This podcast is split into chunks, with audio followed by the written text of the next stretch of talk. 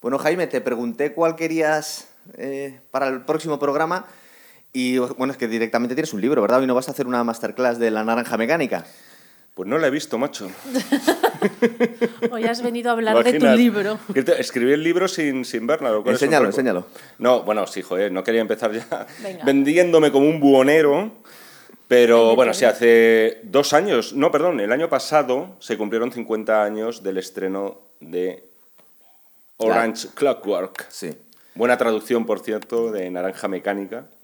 Se cumplieron 50 años de la película de Kubrick, entonces el editorial Notorious, junto con Jesús Antonio López y Jesús Palacios, pues escribimos este bonito libro lleno de bonitas fotografías e ilustraciones sobre la película de Kubrick que medio siglo ya nos lleva acompañando. Fíjate que estaba convencido, me ha pasado una cosa rarísima. Yo estaba convencido que la había visto y no la había visto. Vaya. He sido profético. Vaya Vaya, vaya trippy. vaya trauma. Vaya trippy. Había visto muchas escenas sueltas. Sí, sí, Y, y- yo creo que igual la intenté ver de chaval y no pude con ella. Y. Y luego las parodias. Eso. Luego todas las parodias que ha desencadenado, que mucha gente dice, ah, ostras, esto de los Simpson era por la naranja mecánica y tal. Eh, Eso pasa mucho, sí. ¿Tú cuándo la viste, Alba? Hace mucho y Hace mucho. tampoco me acuerdo cuándo, pero también sé que fue traumático y tampoco ya como, ¿qué es esto? Esto es horrible. y luego ahora que la... Bueno, la, vimos en el autocine. di- diles cómo la viste la penúltima vez que la has visto. En el autocine, aquí con... En un con drive- el en un drive-in. Fue guay. Madre mía. Fue, no, estuvo muy chulo, muy chulo. Y luego, bueno, ahora para venir al programa y aportar algo. Yo, de hecho, fíjate, la, la vez, además eh, lo comentamos, la vez esta que la vi en el drive-in, cómo mola decir esto, Sí, eso te iba a decir que te ha dado Sí. por ahí. eh, que además es de los pocos autocines. Oye, ¿en versión original en el drive-in o se tuvo No. que ver? No, eh, doblada, doblada. Ahora, Es si que- quieres, hablamos de eso. Sí, porque el doblaje. He Pero- visto solo unas cosas y me parece un poco horroroso Ahora, ahora y no hablamos, tiene de- mucho que ver. ahora hablamos ¿no? del tema del, que, del doblaje en general en, en las películas de Kubrick, porque con El Resplandor Ah, sí, también tuvimos lo tema. mismo. Pero, no es lo mismo aquí. No Yo- es tan malo, ¿no? Mm, No, no, A no. mí aquí no me parece que esté mal.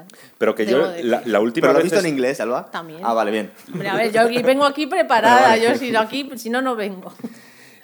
Sí, pero curiosamente, bueno, ya que habéis abierto el melón del doblaje, Es que es muy importante el lenguaje en la película, La- la- porque... la- pero curiosamente, lo que ocurría con las películas de Kubrick es que se dice, no, es que Kubrick él elegía personalmente al equipo que tenía que doblar la película. En el caso de España, en el caso del Resplandor, concretamente, ya Sí. hablamos de que eligió, claro, eligió ni más ni menos que Carlos Saura, uno de los directores más laureados del momento en España, y Carlos Saura, a su vez, tenía la orden, es decir, Kubrick no eligió a Verónica Forqué para que doblara a Shelley Duvall. La cuestión está, ni a Joaquín Hinojosa, que creo que era el actor encargado de doblar a Jack Nicholson. La cuestión está en que lo que Kubrick quería eran voces que sonaran igual en castellano que en inglés. Que las voces que sonaran en castellano tuvieran el mismo timbre de voz. Eso que ocurre, que no cuentas al final con gente profesional del doblaje, porque al final el doblaje tiene unas convenciones que las películas al final te acaban sonando un poquito igual, unas que otras. Y o escuchas al doblador de Tom Hanks eh, también eh, doblando a, eh, yo que sé, a Edward Norton, por yo que sé, me pongo por caso, o al de Johnny Depp que dobla a Tom Cruise, vale, tal. Entonces, al oído se nos hace muy raro escuchar inflexiones al hablar que son más propias de los norteamericanos, o de los ingleses en este caso, que de los españoles. Es decir, como adaptación de doblaje es perfecta, pero no funciona. O sea, no funciona cuando lo escuchas en castellano. No suena a doblaje, no suena... Curiosamente no suena natural. Fíjate, abundando más en lo que dices, incluso, fíjate si es loco Abunda, lo que te voy a decir, es que Antonio Banderas durante muchos años se dobló a sí mismo Y- decía, no, es que no, puedo", y era el mismo actor, pretendiendo decir lo mismo, sabía inglés y español, No funcionaba. y aún así no funcionaba. No funcionaba. y Lo Pues que hay hicieron- una carrera de doblaje. Yo Sí, quiero sí. decir que no vale claro, cualquiera. la cosa está en que luego Antonio Banderas lo que se ha hecho es coger a un actor que habla con un timbre de voz muy parecido, pero, pero que, sabe doblar. sabe doblar, Sabe eso es, doblar. eso es. Entonces ese es el problema que nos encontramos con estas películas de Kubrick de los 70, porque Barry Lyndon, que es otra de esta época, eh, pasa lo mismo. Sí.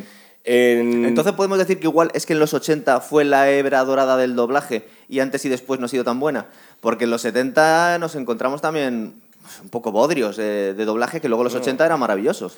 Yo creo que los. No, pero por ejemplo, el, el doblaje eh, del Hollywood clásico en, en España es maravilloso. Son doblajes que, por lo menos a mí, han- es, es verdad que suenan un poco viejunos, pero claro, un servidor también lo es.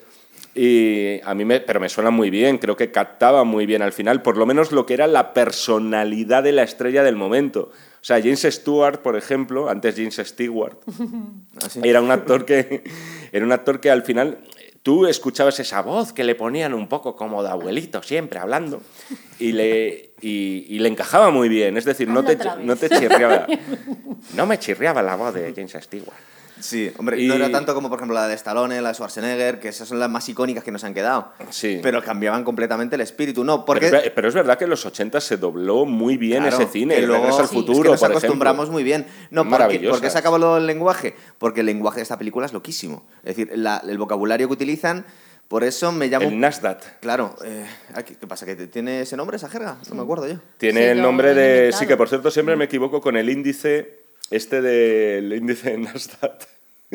es Nadsat. Nadsat significa adolescente en ruso. Entonces, esta es una... Si os fijáis en el, en el mismo libro, en la novela original de Burgess, hay un glosario de términos. Al final, la novela es una locura. Es decir, la novela... Menos mal que la, no, como la peli no, ¿verdad? Una de las críticas que hizo, bueno, el público así más purista y luego a posteriori también el propio Anthony Burgess, que es el autor de la novela Sí. original, es que en la película se había simplificado muchísimo el lenguaje, la jerga esta eh, adolescente, que ahí viene el nombre directamente, una jerga en la que se basaba mm, prácticamente en su totalidad en el ruso. Es decir, eh, casi todos son palabras eh, rusas las que, las que se escuchan. ¿Y la de eh, eh, Jorochenko o algo así, o Joroch... Ay, no me acuerdo ahora de... jo, Es que se me lo tengo Bueno, hubiera aprendido de memoria. La, la curiosidad que tenía es que yo, que la he visto solo en inglés. Porque Luego, luego hay otras que son videar, que esa, por ejemplo, sí que se utiliza, Sí. que esa, más o menos por contexto, la puedes es ver Sí, directamente. pero en videar. general son palabras que, es que son, suenan ya. En, en la novela, en la novela necesitas recurrir al glosario Para entender lo que para, te están para diciendo, entenderlo ¿verdad? bien porque es constante. Además está contado en primera persona. Pero es agotador también, claro. Claro. Es que es, que es, es la un- es un- película también. es un desafío, Es un libro agotador. Pero es como también se había definido a la novela, que era como una especie, aparte ya de lo que te está contando, una aventura lingüística. Y eso era como otra, otra beta más, que sabría allá los hechos. Pero en español se entiende, más o menos. Porque en No, inglés te cuesta seguirlo a veces. No, no, en, en español también. Yo ¿Te, creo que te pasa lo refieres a la película? La película, la película. No, yo no creo Sí. que cueste seguir. O sea, ya llega un momento en el que tienes que decidir, mira. ya Intuyes está. lo que están diciendo, ¿no? Y A ya veces. está, sí, ya, o sea, al final yo creo, sí. No, sí, sí, sí, en la, pel- en la película se entiende, se entiende... Sí, se entiende el espíritu, pero o veces que se están metiendo aquí unas, unas cosas Y rarísimas. luego a veces que hablan como con una eh, eh, como con una flema y una educación perfecta, ¿no? Estas, Tienen un estas mierdas de estíos de repente se expresan como muy bien, ¿no? Y apenas dicen tacos, pero utilizan eh, su jerga su jerga inventada. Cierto. Esta peli está, bueno, no sé si cronológicamente está, pero yo la pondría entre 2001 y El Resplandor. Y aparte tiene muchas cosas en común. Eh, ¿Lo he metido ahí bien o hay algunas pelis en medio, las que te he dicho? Solamente te- la de Barry Lyndon, que al final es una de las que a, a mí me gusta, me parece muy buena peli, pero es verdad que se ha quedado como una de las más olvidadas de Kubrick. De las pero menores, sí, sí, de las que la Por gente algo nunca. será. la a ti no te gusta, ¿no? la- No la he visto. La gente, la gente nunca se lanza, hombre, es verdad que es una película, eh, bueno, es una película larga, densa, es una película pictóricamente preciosa, luego tiene algunos momentos que son muy buenos, o sea, en mi top personal de Kubrick no entraría, pero... Esta es, Y La Naranja Mecánica en realidad tampoco, ¿eh? ¿No? Es o sea, una quiero, es una peli no, rarísima, pero es una digo- distopía, Digo eh. de, de gusto personal, de, de quedarme con ella. Es decir, me parece una película que, que tienes para hablar de ella todo lo que quieras, que te pones sobre la mesa un montón de debates, mucho más de los que parecen, que tiene también unas intrahistorias maravillosas esta película. Esta es una de las grandes películas malditas por infinidad de motivos de la historia del cine, pero es verdad que si es por gusto personal, me quedo antes, bueno, de cabeza, me quedo con Senderos de Gloria, que me parece una obra, vamos, me parece maravillosa. Esa película sí que no ha el tiempo por ella. Me quedo antes con la primera hora de la chaqueta metálica, Joder, ya ves. también, que eso me parece otro viaje maravilloso. tomando nota para lo siguiente. Me quedo también me, quedo con, ya- me quedo con 2001 que también es otra mm, otra locura es que otro es trippy. No- imposible No, es tan de- trippy, no es tan trippy. pero Bueno, no, no la, sé yo, no, no la, sé. última- la última media hora Ah, de son 2001 unos monolitos es. ya, bueno, sí. No, eh, no, con el viaje lisérgico del astronauta Bowden aquí, que Eso empiezan a que empieza eh, aparece en una habitación y tal. Es todavía hoy, está abierto a interpretación. Igual que la naranja mecánica, mm, entiendes lo que te están queriendo contar. En, en 2001 todavía, ¿no? Hay por lo menos tres, tres, cuatro películas que. Y luego esta. A ver, esta tiene el, el- el placer de, de ser la película prohibida, de ser un placer prohibido, Sí. de ser esa película que incluso hoy los chavales dicen, hostias, yo tengo que ver esto, esta peli. De no veo cine más allá de los años 90, ya eso es como ver cine clásico para mí. Sí. Pero esta película que, que en teoría ha causado muertes, destrucción, que es una película que fue retirada de los cines por su propio autor cuando estaba siendo el megataquillazo del año, llevaba casi dos años en taquilla y Kubrick dijo a Warner, quiero que la retiréis, lo cual no tiene precedentes en la historia del cine. Es verdad que después de habérselo llevado, es decir, la película hizo mucha pasta y entonces ahí fue ya cuando... Por, Cuando por empieza la- a morir gente y empiezan a ver, y, es y bueno, por, lo mismo y por la- las supuestas, y por las supuestas amena- las amenazas que estaba es- recibiendo Es que estamos Kubrick. dando por supuesto una cosa y yo no lo sabía. Eh, por ejemplo, me acabo de enterar que intentó comprar los derechos Mick Jagger para hacerlo con los Rolling Stones, los cuatro, que habría sido el puntazo. Yo no ¿Te sé si, si llegan a hacer lo mismo, igual no es bueno para su popularidad, porque una cosa que sean sus, sus satánicas majestades y otra cosa es que violen y maten a mendigos, ¿no? Pero bueno. Pel- pelis con músicos por lo general regular. Ya. Es decir, no por lo que sea, ¿eh? pero no suelen funcionar muy bien. Pero yo me puedo imaginar en los 70 los Rolling Stones diciendo, y si nos hacemos esta peli, hostia, qué puntazo, ¿verdad? Qué horror. Menos mal que no. No sé qué habríamos tenido. Al final Mick Jagger hizo bastante Te iba a decir, cine, le he ¿eh? visto de en algún sitio. Hizo bastante, hizo más cine quizá del deseable. Del que debería. pero, pero sí, él y Bowie, además yo creo que tenían ahí, me da la sensación de que Sí. podía haber cierto pique. Me suena de haberle visto Y, y Bowie, Bowie, Bowie eh, sí, tuvo sí. Mejor, eh, mejor puntería, por lo menos para los proyectos. Y Sting en Locan Stock. Est- Sting también ha tenido varios Y papeles. en Dune. En Dune haciendo de Freud Reuta, este. Sí, sí, es sí. verdad. Y poco más. Em, también iba a hablar un poco de la distopía que es esta película. Es una distopía, pero no te lleva al futuro. Estamos con un- una especie de universo paralelo. Bueno, estamos en los 60. la gente ha intentado descifrar en qué año está ambientada la peli. Sí. Y la creo- decoración es muy. Pretende ser futurista. Vamos a ver, esta peli es de 71, pero rezuma 60 por todos los lados, es decir, Sí. toda la estética, ¿verdad? Psicodelia, ¿no? Además que tiene mucho de la época de Sharon Tate, de Charles Manson, tiene mucho que ver en, en la historia, ¿verdad? Os lo Sí, tenemos sí, aquí sí, al sí. lado. La gente ha intentado, no sé si alguna vez en la novela no se dice en qué año están. Creo que se ha interpretado como que podrían estar en los años 90. Así. Podría interpretarse. Pero Es que me encanta que mal envejecen a veces las pelis de ciencia ficción, si esto fuera ciencia ficción, porque por eso es una decoración entre comillas futurista, pero luego están todos con la máquina de escribir. Sí, es un megamix ahí. Una cosa extraña, ¿verdad? Yo creo que hay- es ciencia ficción la película en todo ¿Qué caso, ¿eh? más allá de la sí, decoración. pero ¿qué más que pelis de no- distopías había en el 71? ¿Había habido algo antes o vino todo después? Estaba. Joder, este es para pillar, ¿eh, cabrón? Eh, No esta- la tenía apuntada, No, sí que la saber. sabía. En, los años 70 son grandísimos años de distopías. Es el 71. Es del estamos 71, empezando. pero por ejemplo, tienes, ya se había hecho adaptación de 1984 de Orwell, por lo menos un par de Ah, sí. ellas. Esto es muy 1984. Se había hecho, asum- sí, en parte sí, se había hecho también la adaptación de Fahrenheit de Ray Bradbury, Sí. la adaptación de François Truffaut.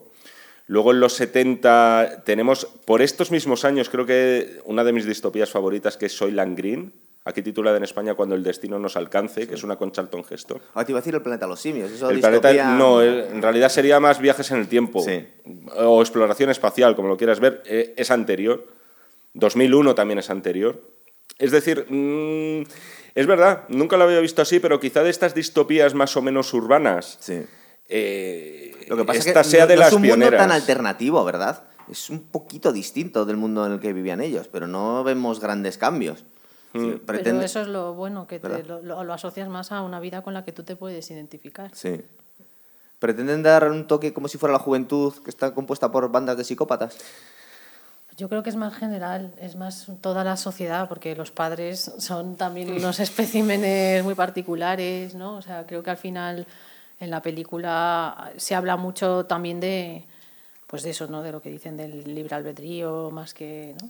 De, de ese ambiente de libertad que es eh, horrible y que es una sociedad destruida eh, y, y, bueno y de la voluntad del ser humano y cuando te la quitan, ¿no? Y cómo vivir en ese ámbito de libertad puede ser una, Es que una se- amenaza y es, es, es algo hostil, es un ambiente hostil y cuando tú no tienes voluntad de hacer nada, esa libertad te atrapa y te mata. Es que esa es la parte distópica y profunda de esta película. Porque, Porque claro, la gente joven que vemos aquí son todos grupúsculos de, de psicópatas. Gente ¿no? joven que además en el libro son aún más jóvenes, con lo cual todavía es más sí. heavy ese libro, porque Claro. tú estás viendo violaciones en una mujer que tiene ya unos pechos desarrollados, mujeres, mujeres. Sí. Y en el libro tienen 10 años. Sí, O sea, sí, es muy, sí, es muy hardcore. es que ellos tienen 15 en el libro, me parece. Claro. Claro, un A actor que todavía como si tú te pones en la situación dices, es muy bestia, es muy bestia. Malcolm McDowell podía tener protagonista, Alex, podría tener 27 años o por ahí. Aquí tenía hizo esta 27 película. años. Sí, sí, sí, sí. Hay también un, un guiño a, a, bueno, es todo este tema de las bandas. Claro. De las bandas. Esto le... Y al parecer no solamente en el Reino Unido, pero, eh, por ejemplo, en Rusia, cuentan la inspiración de Anthony Burgess, entre otras. Fue, él estaba alojado en Rusia. Dicen que por ahí le pudo venir también la inspiración para crear este lenguaje mixto entre el inglés Tiene y el todo ruso. sentido, ¿eh? Y creo que era en, el- en Sa- San Petersburgo, por aquel entonces además creo que era todavía Leningrado. Creo, ¿eh? a lo mejor me estoy columpiando. En Eh, 71, vaya triple me sí. acabo de tirar. Yo- Sí, pero no sé si el Leningrado es el equivalente a San Petersburgo, pero bueno. No, eso era... mm, No, sí, creo que sí. Puede ser, ¿eh? Eh, Petrogrado, yo qué sé, tío, todos estos nombres. La cosa es que, bueno, y Anthony Burgess, la verdad, una de sus inspiraciones más terribles que tuvo fue que su, que su mujer fue violada en la Segunda Guerra Mundial por soldados americanos en Londres, desertores, se supone, desertores. Entonces, eh, claro, él, al final, esto es una novela que fue muy... fue moderadamente eh, célebre cuando se publicó antes de que Stanley Kubrick le echara un ojo, que posiblemente yo creo que la novela se debió publicar como 5 o 6 años antes. En el ambiente underground era una novela que pegó muy fuerte Sí. por todo lo que planteaba y que, hombre, a ver, yo creo que al final eh, le guste más o menos a los herederos de Anthony Burgess, lo cierto es que si hablamos hoy de su obra y si podemos dedicar maravillosos programas como este, se debe en parte a la película de Stanley Kubrick, ¿no? Sí, bueno, ahí tenemos más de Stanley Kubrick. Yo también estaba acordándome de las, de las tribus urbanas que aquí llegaron muy tarde, aquí casi los teníamos en los 90, pero en Inglaterra estuvieron desde la posguerra, todos los Teddy Boys y todas estas cosas, Claro. pues tenía algo que ver con ellos. De todas formas, yo aquí... Los mods, los rockers, eh, eh, este tipo de historias, ¿no? Los heavies, los punks. Yo que estaba muchas veces intentando hacer un batiburrillo de cosas que pueden influir, aparte, lógicamente, de, creo que fueron dos años antes, el asesinato de Sharon Tate por Charles Manson, unos psicópatas también. Fue en el 68, 69. 69, o porque está el 69, sí, sí, sí. Skelter, que es de ese año, me parece. Entonces, eh, en esos dos años eh, empezó a concienciarse mucho la sociedad con el tema de los psicópatas y los asesinos en serie, que hasta entonces pues no habían tenido tanta relevancia. Mm. Y luego me está acordando un poco de alguien voló sobre el nido del cuco, pero bueno, eso para el final ya. Mm. Si Esa- sale bien esa- el tratamiento o no, Esa, esa es posterior. es posterior. También hay, también hay Oye, un pues poco... entonces tuvo que ver algo seguramente. También hay un poco de eso, porque además es una película que en ese sentido, eh, como decía Alba con lo del tema del libre albedrío y tal, te plantea un debate muy interesante.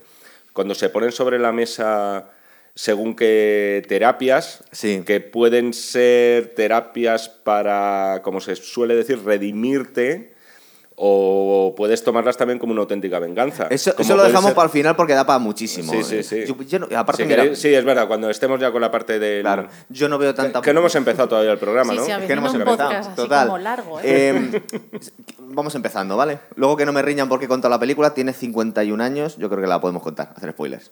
La tienen hasta el que sí. autocine, chicos. Vemos la paliza al mendigo, que es una cosa muy clásica de las tribus urbanas, ¿verdad? Mm. Y estos... Este, gru- este- Es muy de, es muy de tribus urbanas Total. apalear un mendigo, ¿verdad? lo más típico que hay. Es como, yo creo que la prueba de iniciación casi. Eh, total, eh, calzoncillos largos como en el oeste y un bombín de estos que le he puesto ya... no Bueno, sé, yo, yo me voy a todavía nuestra mascota. antes. Yo me Sí. voy todavía antes de la paliza al viejo. Yo me voy La a, música a los 2001. No, yo me voy a, a- a ese, sí, a esos planos de, con esos colores. Bueno, el sí. pum, ese rojo, el pum, ese azul. Y aquí ya lo tengo que decir porque si no luego se me va a olvidar. Y es un detalle que luego lo comentaremos. Pero ese rojo primero y luego el azul, la máquina de escribir del escritor, la Sí. primera es roja. Y cuando pasa todo lo que pasa, la siguiente máquina de escribir que tiene es azul. Ah. Boom. Y vas a contar Ostras, pero- Luego- pero pero lo ¿y cuentas, eso? lo cuentas dentro de un rato. Déjame meter un par de anuncios, así Pues, hacemos dinero ahí. Y luego lo cuentas al final. Y he Si hecho la foto me- para que luego la veas. Claro, es que a ver, este señor que tiene aquí su libro. Esto ya no vale de nada, tío. aportar ahí. O sea, fuera. Es azul. De hecho, Qué esa malo, máquina tío. de escribir roja, luego la tiene Alex en su casa.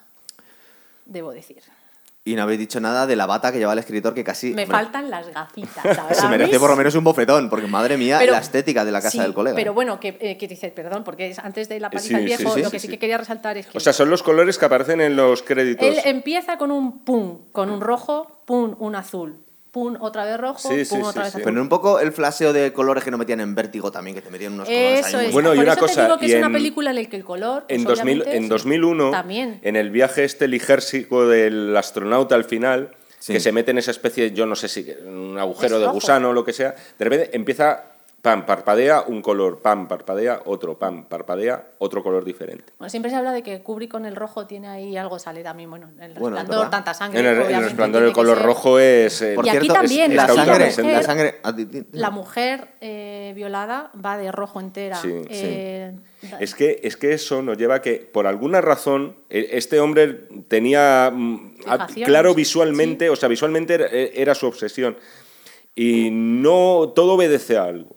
Sí. O sea, ese, no- él nunca explicó exactamente el porqué, tampoco concedió muchísimas entrevistas a lo largo de su vida. Era un tío raro, de narices, ¿eh? No, Pero no, luego no, le ves, en las entrevistas sí que se le ve una persona que, que entra al trapo, que contesta bien, que se explaya en lo que le preguntan. Pero es verdad que, claro, al final lo que suele ocurrir es que con los años cada vez más es cuando ya la gente nos metemos a intentar averiguar el porqué ya del más mínimo detalle. Y en este caso, claro, él se le ven algunas fotos de, de algunos rodajes, o sea, por ejemplo, colocando, en el resplandor ocurría, ¿no?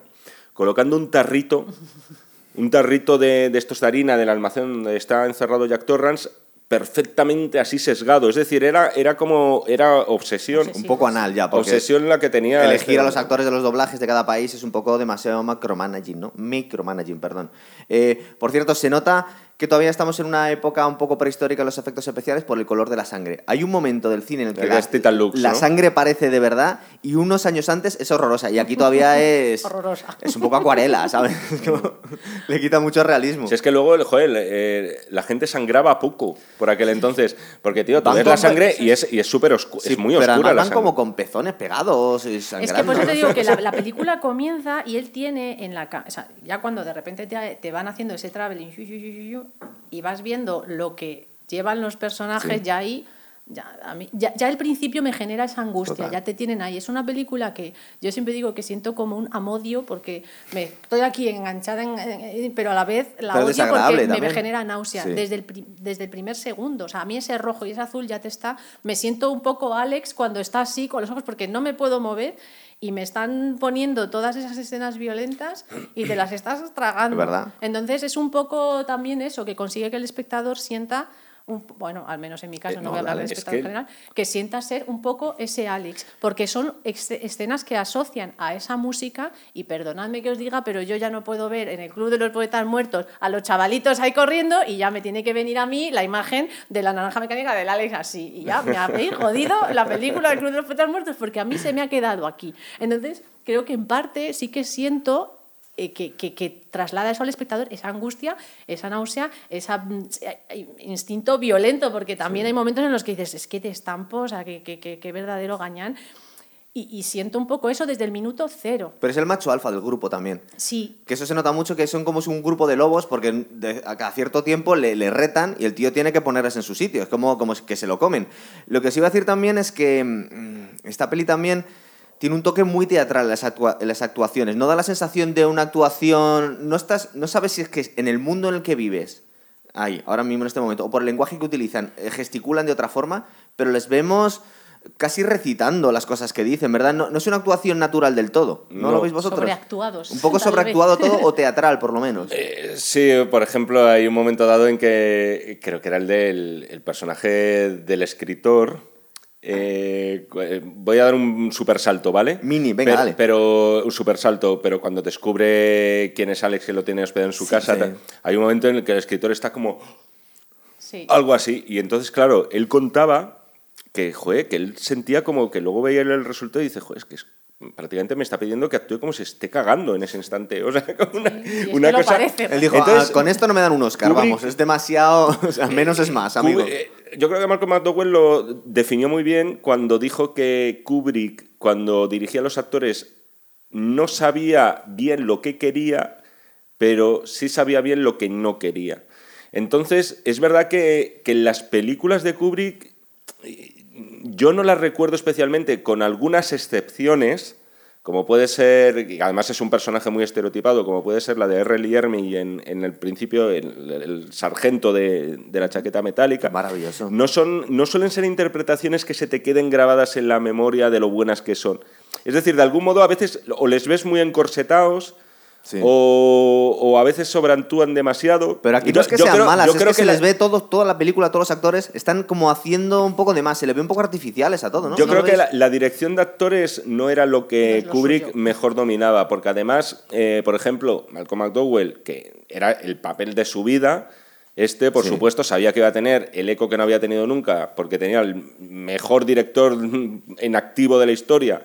En ese instante para él, la película iba a tener eco sí o sí, pero él tenía mucho miedo de decir, ¿cómo interpreto a una cosa así? Porque en el cine, y salvo producciones a lo mejor, pues mira, tipo el fotógrafo del pánico o algo de esto, salvo producciones muy menores, no te habían mostrado a un tipo así como protagonista y- contando la historia desde el- su punto en de el vista. loco este de Harry el Sucio, el de... eh, Sí, pero eso es un villano. Mira, un villano. mira, uno que se me acaba de venir a la cabeza, el personaje de Tony Curtis en El estrangulador de Boston, Ah. Que es una película anterior, pero incluso ahí es que es otro rollo diferente. Esto, joder, aquí estás viendo a un tío No, que es es que es un violador sí, directamente y, y un asesino. Entonces, Malcolm McDowell, eh, claro, él le pidió consejo, le pidió consejo a Kubrick, le dijo, oye, no sé, Stanley, esto cómo lo puedo afrontar, porque había pensado que tal. La respuesta de Kubrick era, eh, Malcolm, yo no soy eh, la Real Academia de... Haz lo que puedas. No soy la Real Academia de Interpretación Británica. Actuar es cosa tuya, dirigir es cosa mía. Entonces, Imagínate la Eso es diferencia bueno y con, otros, con otros directores que te le dicen Bueno, todo pero- lo que tienen que hacer. Y Sí, este hay le- se directores de olvidaba de, ellos, ¿no? y este no lo era. Total. él estaba moviendo sus tarritos para Estaba que cuadraran. sus. Había empezado a contar lo que pasaba en la peli, lo que pasa Sí, es que nos habíamos dejado lo del, lo del bar. Está en un bar súper surrealista, con la, la mesa La que son como tías así haciendo el puente, ¿no? Sí. Que ya es violenta la película desde es que de- Sí. te lo juro es que desde ese rojo por eso te insistía porque es violenta desde ahí o sea cuando se va abriendo ese plano y vas viendo que el tío tiene aquí un ojo es un ojo Sí. un ojo sangrando el otro los, las pezoneras aquí están así medio colgados y van abriendo el plano y ves Pero tiene un toque ahí. también un poco torrentiano, es todo desagradable, es, Es todo, todo sucio desagradable, y... es mal todo mal ya Sí. empiezas y de todo Y no, mal y no os olvidéis que es muy importante, voy a mencionarlo aquí solo una vez, pero el tema de la banda sonora. Sí, que es muy 2001, ¿no? La banda Por sonora. menos la primera sintonía. no, la banda sonora lo que tiene que es el, el- A mí es el tema que más me gusta, que es con el que se abre la película, que es el funeral de la reina Mary de Henry Parcel, que es un tema, además, es súper solemne, Sí. es precioso, además.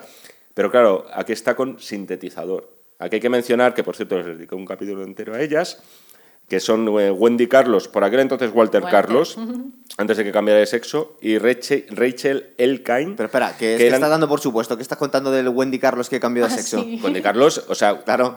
era Walter Carlos cuando empezó a rodar la película, por lo menos así estaba acreditado. Estás hablando del compositor. Del compositor, sí, Claro, sí, pues sí, eso, del dilo. compositor. Del compos- ahí, eso iba, joder. Y la cosa es que lo que hicieron fue coger eh, temas de música clásica, la novena de Beethoven. Claro, esto hay que mencionarlo porque está presente en toda la película. Papam, papam, Y el Singing in the Rain también.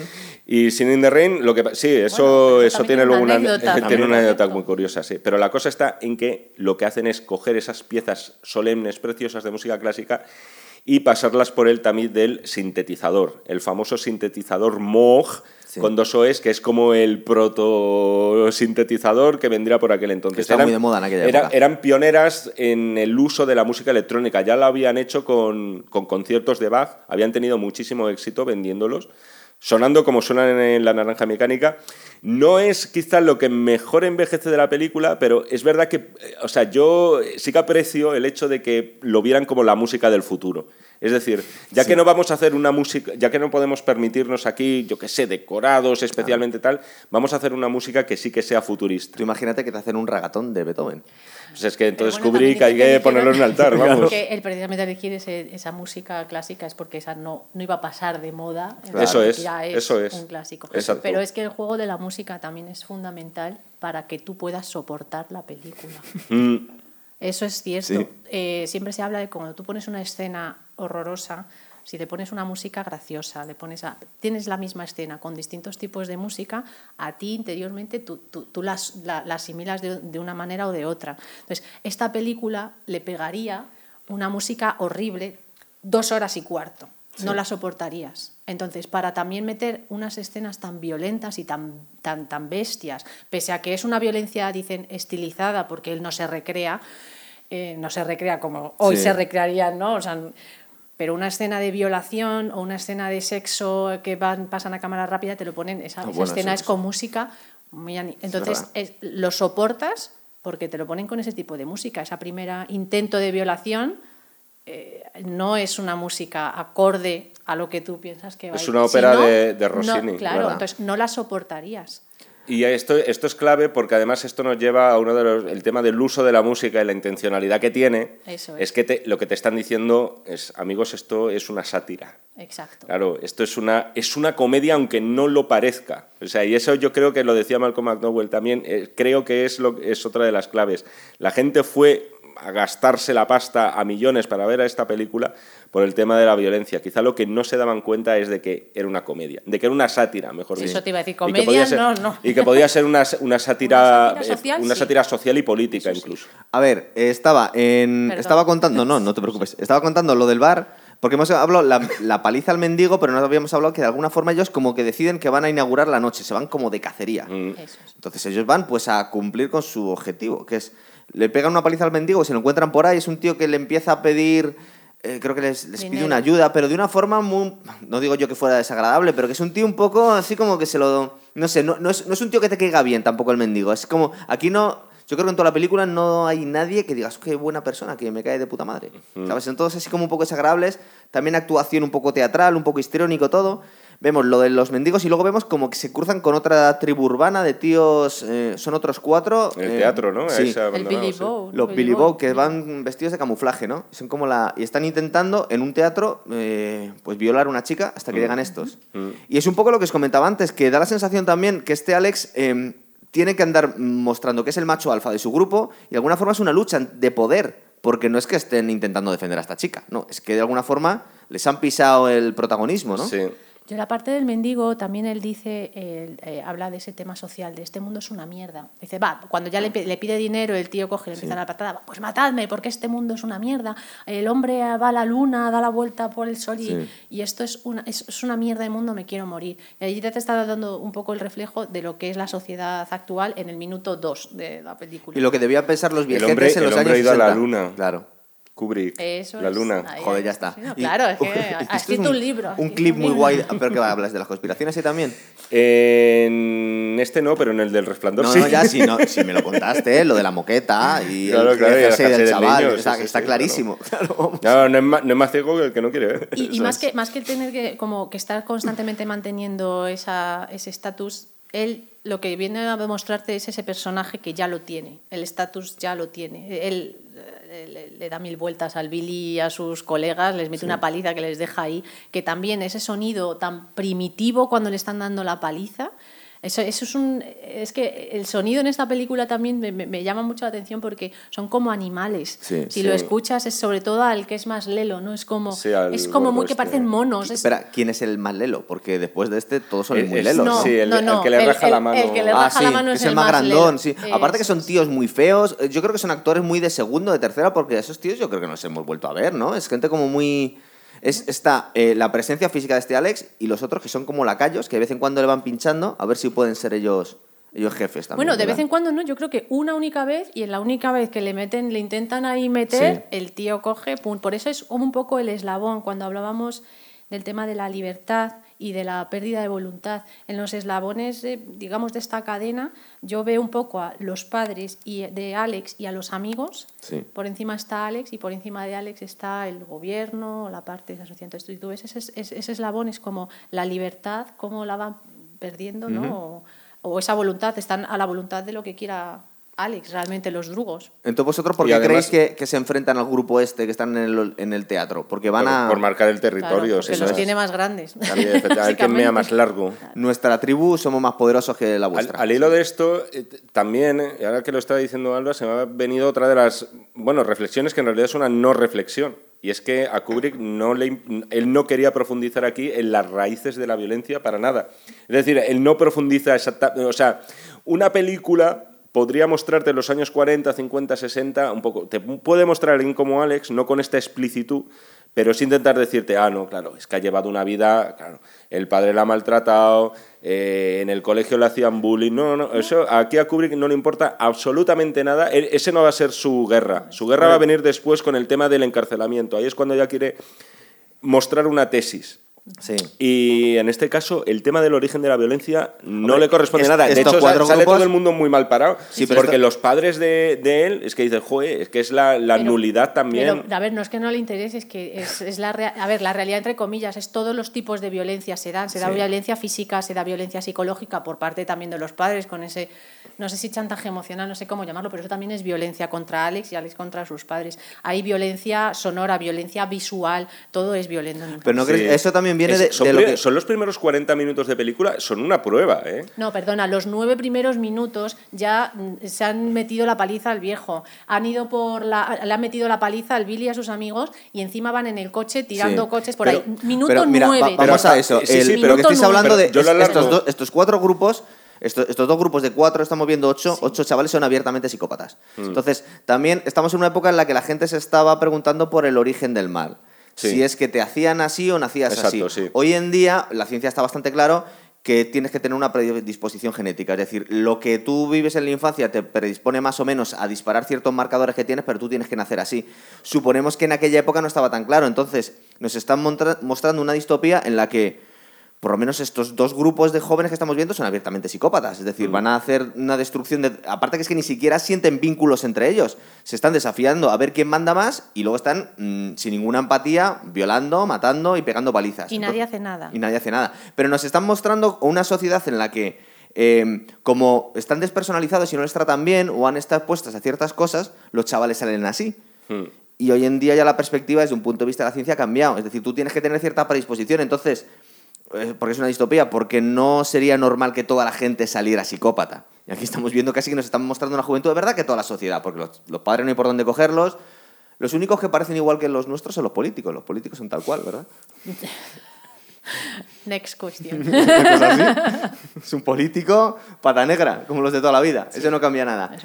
Eh, y luego ya tenemos la escena, lo que estaba contando Alba, la escena del coche, que es, que es curioso porque es lo más criticado porque dicen que es poco realista. Y digo, bueno, ya, pero ¿y ¿qué parte es poco realista? Claro, que, es, que- es muy fea. Cuando van conduciendo. Porque se nota la por noche. transparencia Eso de es, detrás, eso, bueno, pero eso es una. No sé. Bueno, ni me Pues había mucha fijado. gente indignada con eso. Digo, que te ¿En serio? centres ¿Pero en quién- eso. quiénes son esos? ¿Quiénes Pues son, tío? comentarios anónimos. A mí esa escena me la recuerda a Batman en el Batmóvil. Sí, es un poco así. le falta un Pero el poco de la los 60 musiquita. Sí, dices. sí, sí, le falta la musiquita. Y entonces yo creo que hasta puede ser hecho a propósito, ¿eh? No, porque cuando decíais lo de la bueno, comedia o la sátira, yo creo que Sí. también se refleja ahí, en esa forma también de conducir, cuando van con el volante rojo, lo vuelvo a- yo aquí todo el rojo. Con los colores. El- el- toda la tapicería es roja, pues sí, sí. Entonces creo que eso... ¿Verdad? También es un poco James Bond. Así con, que se veía detrás. Sí, pues es cuando hace así con lo de los, las linternitas cuando llegan Sí. a la casa. Yo creo que, que Pero la, por lo que la- dice que es Batman el que está conduciendo en la noche, acercándose, Sí. parece a la guarida, ¿verdad? Pero es la parte, 60, la parte ¿verdad? heavy de la película, es decir, es una es, es, eh, un desafío lo- en un nada despreciable porcentaje de metraje del principio, que yo creo que, insisto, son, puede ser media hora fácil, media hora, 40 minutos, que es ya pasado lo de la casa del escritor. Sí, ahora llegamos a la casa O sea, del escritor. Minuto nueve y... No, ¿sucede, ¿verdad? ¿sucede tan pronto? Minuto Sí, nueve. lo- Sí, es lo que te digo, que Para es eso que traigo la nota, Jaime. minutos... Ostras, pues se me hizo larguísimo, ¿eh? Es que en nueve minutos han hecho ya todo eso. O sea, ya Sí, estoy sí, agotada y es, estoy es ya que con es, que ¿sabes? claro, es, es la típica sensación que dices, hostia, la película son que dos horas y veinte. Cuarto habéis dicho. aproximadamente. Dos y dices, dieciséis. eh, Y dieciséis, lo, sí, sí, lo típico, ¿no? Que dices, esto va a ser todo el rato así. Sí. Sí. ¿Sabes? Eso es un poco Bueno. la- la- lo que luego ves que no. A ver, la casa escritor. Nos enseñan una casa de un tío, suponemos, forrado, con decoración futurista muy de los 60. Yo no sé si en los 60 la gente millonaria estaba tan loca como para decorarla así, pero seguramente no. Igual eso no es tan distópico. Eh, vemos un escritor con una bata muy hortera, escribiendo una máquina de, de escribir, y luego la mujer metida en una especie de cápsula muy Star Wars, ¿no? Así como que llaman al, al timbre un timbre estridente y se levanta y dicen esta cosa tan tonta que les funciona siempre cuando llevamos a los telefonillos de enanos y te acaban tirando agua porque hacías el gamberro. Esto siempre tiene una fórmula. Mi amigo ha tenido un accidente, por favor, deje llamar a la poli a- por teléfono, ¿verdad? Parece que lo tienen ensayado. Eh, Funny Games, que eh, es una película que, sin ir más lejos, los uniformes de los dos Son chicos iguales. son también de color blancos y tal. Lo hacían así. Creo que en este caso la excusa era lo de que se habían quedado sin huevos. Sin huevos, luego así, los no tiran, lo tiran, ¿no? Y, dice, y luego otra vez los vuelven a tirar y dices, estos que huele a que Mal. les van a torturar Mal, a todos. Todo mal. Por cierto, el timbre si no recuerdo Que suena mal. muy estridente, ¿eh? No, el timbre suena, es la novena de. Beethoven. Sí, o, es una de las sinfonías de quinta. Beethoven. O la quinta, ¿no? La quinta. tin, tin, tin, Sí, ¿no? sí, sí, Puede sí, ser, sí. sí. Es posible. Es la quinta. Esa escena de esa casa tiene mucho. Una cosa que hacen mucho los psicópatas es aprovecharse de la humanidad del prójimo para aprovecharse. Es decir, esto está eh, aprovechándose de las buenas emociones o sentimientos o las convenciones sociales de hay que ayudar a una persona que ha tenido un accidente. Porque ellos, ellos no Bueno, se- de primeras dicen que nones, ¿eh? porque luego la señora también dice Sí. que no, y luego mira, pero sí. Es como, Bueno, no tenemos teléfono, dice la, la mujer. Dice Pero esa es primero. la segunda. No, no, la La primera. segunda, La, bien. mujer que va ahí de rojo dice, no tenemos teléfono. Y- Sí. Dice, no, porque está sangrando mucho, señora. Deja- Pero lo pide todo con mucha educación, lo que habéis contado. No, no, Entonces, al final claro, sí, claro, sí, sí. es que dice, bueno, si no, disculpe, no pasa Sí, nada. sí. Siento haber molestado. Entonces, eh, creo que es el, el marido el que le dice, bueno, ábreles, ¿verdad? Claro, dice, oye, es que. El escritor que luego. va El escritor es un trasunto del, del escritor de la novela, de Anthony Burgess. De hecho, le pasó lo mismo a su mujer, por desgracia. Y bueno, pero no me quiero adelantar. Si quieres, hablamos No, de la. estamos ahí justo, de no, no, ya. no, porque lo digo, lo- luego después va a volver Alex a la casa del escritor, que ya tiene otra vida Dentro de diferente. una hora, pero sí. y tal. Pero bueno, no, la, la- el Singing in the Rain. Eso es. esto al parecer. Claro, La están sujetando, la van a violar y está cantando Singing in the Rain mientras a él le sujetan, ¿verdad? y, Contra el y suelo. acompaña la canción con patadas en el estómago.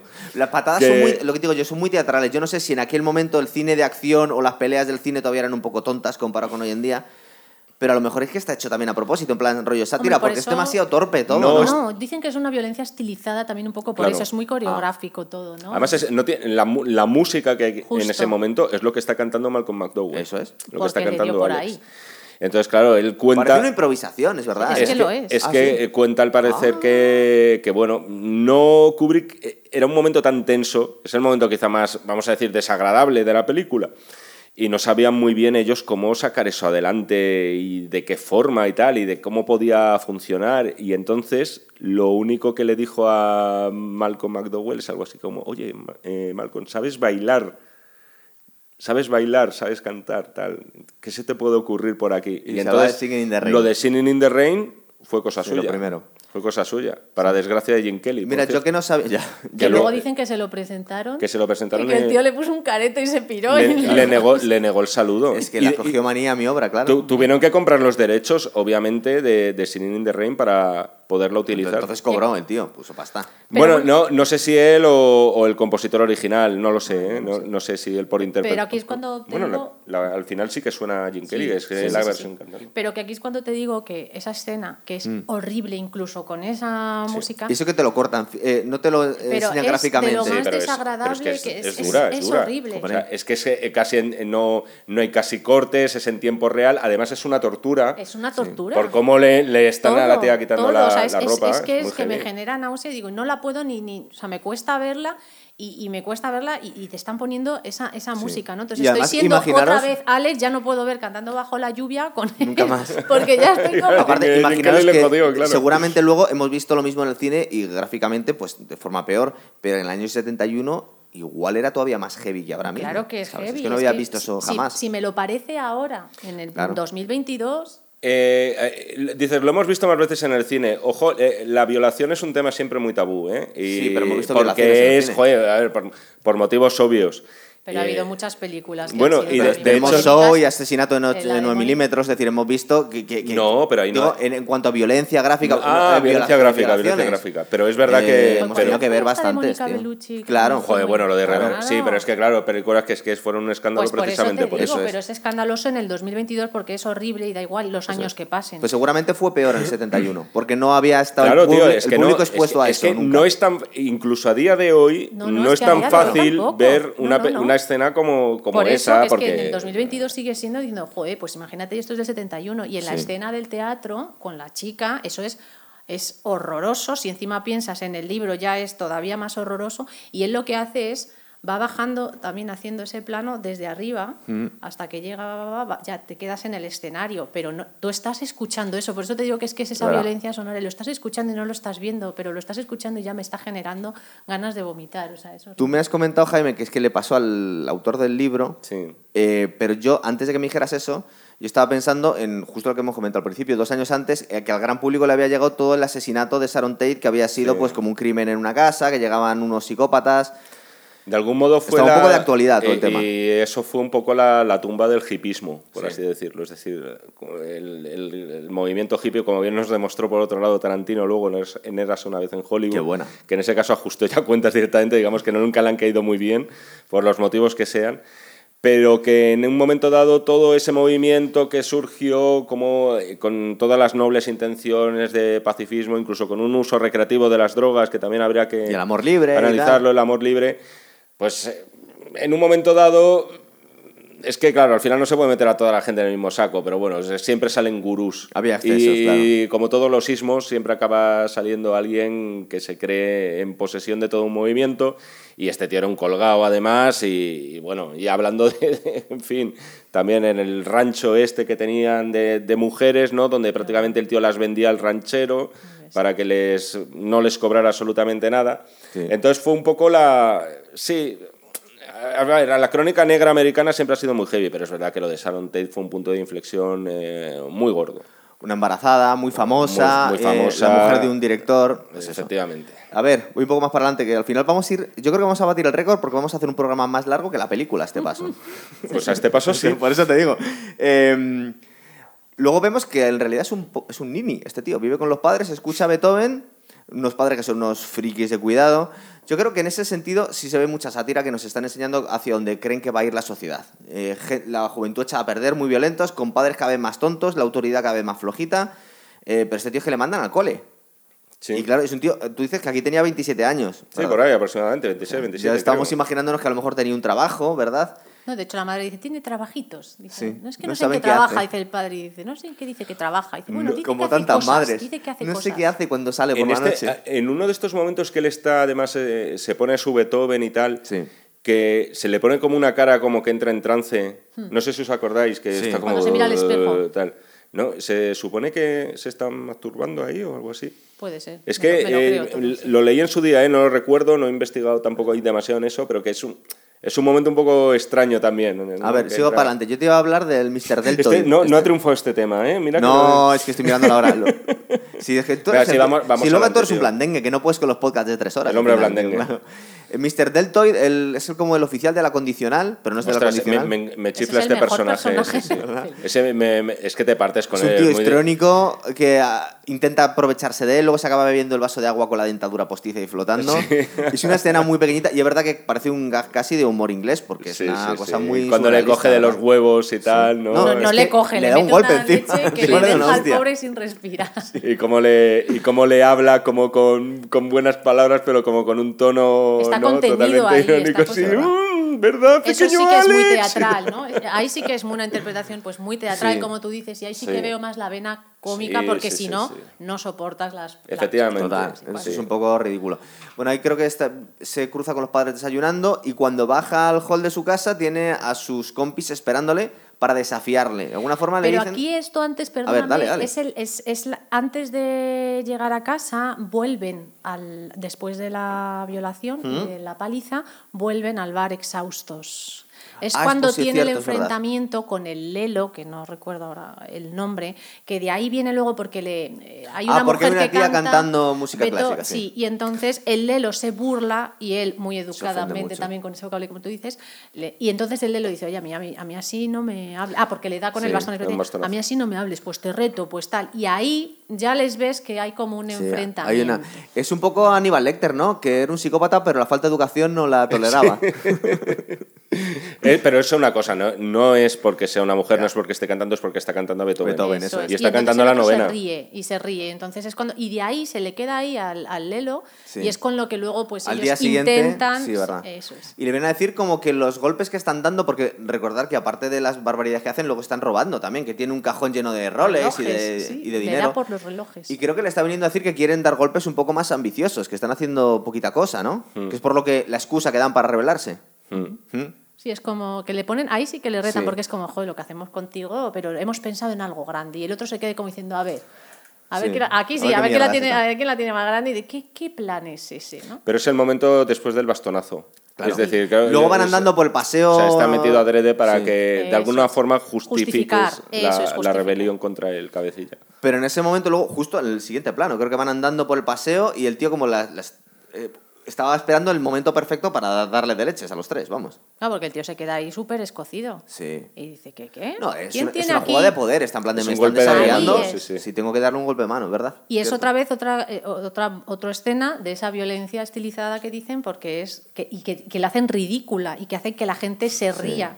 Porque claro, es esa caída ahí a cámara lenta de uno. Muy torpes todos, ¿verdad? Con unos caretos que se le ve ahí en primer plano y luego la sangre que decís que le mete, saca del bastón, hace así guas, saca Sí. una navaja y le mete ese tajo con esa sangre tan clarita. Y el otro grita de forma así muy histriónica, como un cerdo. ah, Como un cerdo, ¿ves? Es todo como muy Es animal. que el tío tiene un poco cara de cochino. Sí. Luego se van a un mall sesentero, a la tienda esta de discos, Sí. y se liga a las tías que están tomándose un polo polla, ¿verdad?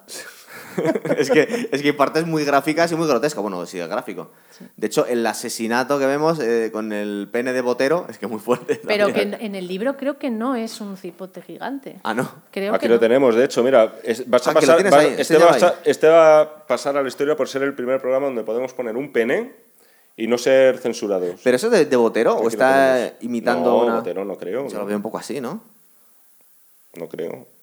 Botero además es posterior, yo creo. Intentando no ser Pero bueno, maleducados. Eh, pero es, la- es verdad que, esa no, mujer de un es verdad pollazo, que- pero que hubo un no trabajo, llegado, hubo un trabajo con, de mucho diseño artístico, es decir, esto no surge Sí, de, es de la nada. Que por cierto, en, el- en lo de la tienda de discos, sí que hay una de, uno de los más de los guiños más extraños que ha hecho Kubrick a lo que sea, Ah. que es el que aparezca la banda sonora de 2001 eh, en la tienda de discos, además justo en el centro, si no Sí, recuerdo sí, mal, sí, del escaparate. Friki sois, de Bueno, verdad. del escaparate, Sí, pero del esto, mostrador, esto se ha dicho mucho. Del mostrador sí, del sí, sí. escaparate aparece clarísimamente 2001, tal, no sé qué. Y es curiosamente él había hecho una banda sonora a Alex North y la rechazó. Eh, que esto también era muy de Kubrick. le escribió una banda sonora entera para la película y dijo, no me gusta absolutamente nada, voy a utilizar música clásica. Entonces, se lo que dijo, aparezca- no, lo pensó, pero a él no se lo dijo. No, no, no, exacto, exacto, sí, sí. Yo me esperaba de este Alex, como es un macho alfa y acaba de poner a sus compis en su sitio, bueno, les, les ha tirado al mar directamente. Cuando va a intentar ligar con estas dos tías, digo, va a ser un tío elegante, va a tener mucha clase y tal. Y la verdad es que es una cosa súper chusca. La- a las tías las pone como una cosa súper tonta, que están chupando un polo polla mientras miran eh, discos. Y él básicamente de forma muy, muy asquerosa también les dice, veniros a mi casa, ¿no? O ni siquiera se lo llega a decir. Sí, y luego vemos la escena esa que decías tú, que no me acordaba, que es muy cómica, que es que se lía con las dos a cámara rápida, como Guillermo, Benny con, Hill casi. con Guillermo Tell, ¿no? Si no recuerdo mal, que suena la, Sí. la música, sí, sí. Que claro, como, como tuvo que ser grabar eso, que lo comentábamos sí, el día sí, que la vimos sí. en el autocine y dijimos, joder, claro, porque estos son medio segundo, pero claro, llevan aquí cuántas horas grabando esto. Sí, lo que pasa es que es verdad que, que luego ves detalles, eh, Pero y aún así los percibes. está hecho un poco de coña, Y está hecho de coña porque de repente hay una que yo no sé si se está medio limando las uñas Sí. mientras están los dos, tal, no sé qué. Luego una y se viste cambia. entera y la vuelve a desvestir. Y luego- vez, es verdad, es esto verdad, es mucho verdad. tiempo. claro. Creo que esa noche, eh, pero vuelve a ir con... No, eh, se va con sus compis. Lo que pasa es que entra él solo en la casa de la En la mujer casa esta, de, bueno, donde está el pene enorme, sí, sí, Sí, la que mujer es de los una gatos. especie... Es un poco extraña. De hecho, yo estuve pensando... Es que vivimos en unos tiempos muy, muy, muy extraños también. Digo, a ver si va a ser un tío disfrazado. Porque le veía un poco Carmen de Mairena. La tía es una tía un poco extraña, ¿verdad? ¿No la veis un poco en Bruna, Es la una mujer? señora mayor. Sí, pero es una especie de Instagramer fit también. Sí, sí, sí, sí, Sí. es una... Una cosa muy moderna Que va también, ahí a lo Eva Nassar revestida, ¿no? Como- Y que tiene y, y que no se asusta. Se mete el tío este loco en su habitación y el tío, la tía empieza, bueno, que dice, llama a la policía, te voy a dar un golpe. Bueno,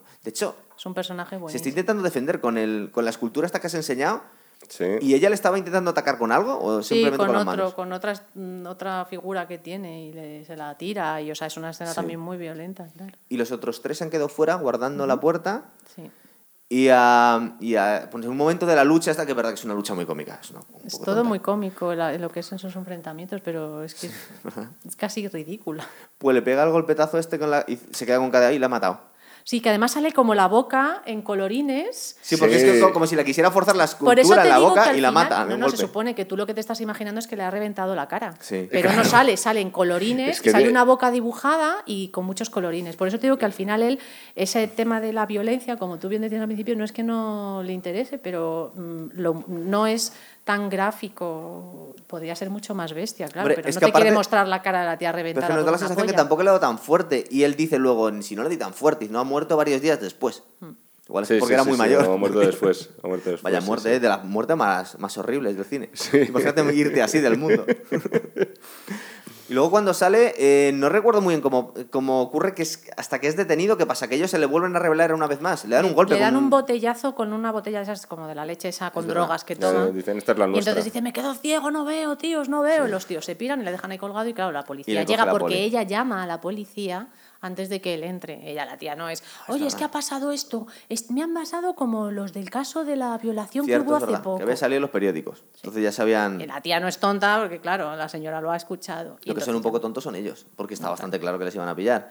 Y luego la detención con la policía también, que nos da la sensación, luego vemos también más adelante en la película, que son un poco el mismo rollo, ¿verdad? Son oficiales de la policía, pero también tienen un rollo muy agresivo, eh, muy violento, y que se están aprovechando este tío, le están dando una paliza, vamos. Y bueno, lo- eso de que, no- que, que tontos que pensaban que no les iban a pillar es que durante todas sus fechorías no les han pillado nunca. Sí. Y él lo dice en la comisaría, él es como, no, pero nunca me han podido pillar, nunca, porque la gente no, había una inacción a esta violencia por parte del gobierno. ¿no? En el libro, si no recuerdo mal, en la novela, eh, él mata a uno de los policías, me parece. ¿Así? Sí, o sea, y yo creo que cargaba con una muerte más, Alex. No sé si ahora mismo era un policía o un preso dentro ya de, de la prisión cuando está encarcelado, pero en todo caso yo creo que eso lo, que la adaptación es prácticamente perfecta, o sea, es casi literal de lo que estamos leyendo, lo cual era ya muy complicado de hacer.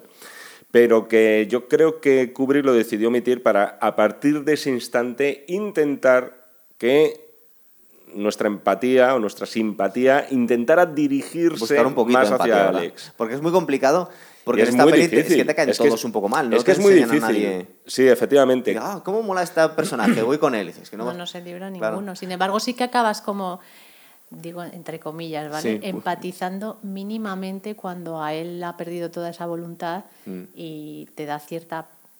Es que no sé ni si decir pena, entre comillas, porque no me da pena, es asqueroso, No, no, pero, pero al pero final tampoco- se acaba empatizando un poco Tampoco con el protagonista. no, disfru- no disfrutas cuando Eso se le ven los momentos más bajos. Pero también porque recordar con que cuando le han retado a estos tres, hay ciertos momentos en los que sí siente simpatía. Cuando van estos tres cerdos intentando bajarle y él por lo menos gana. Es, un, es más fuerte que. Entonces, Sí.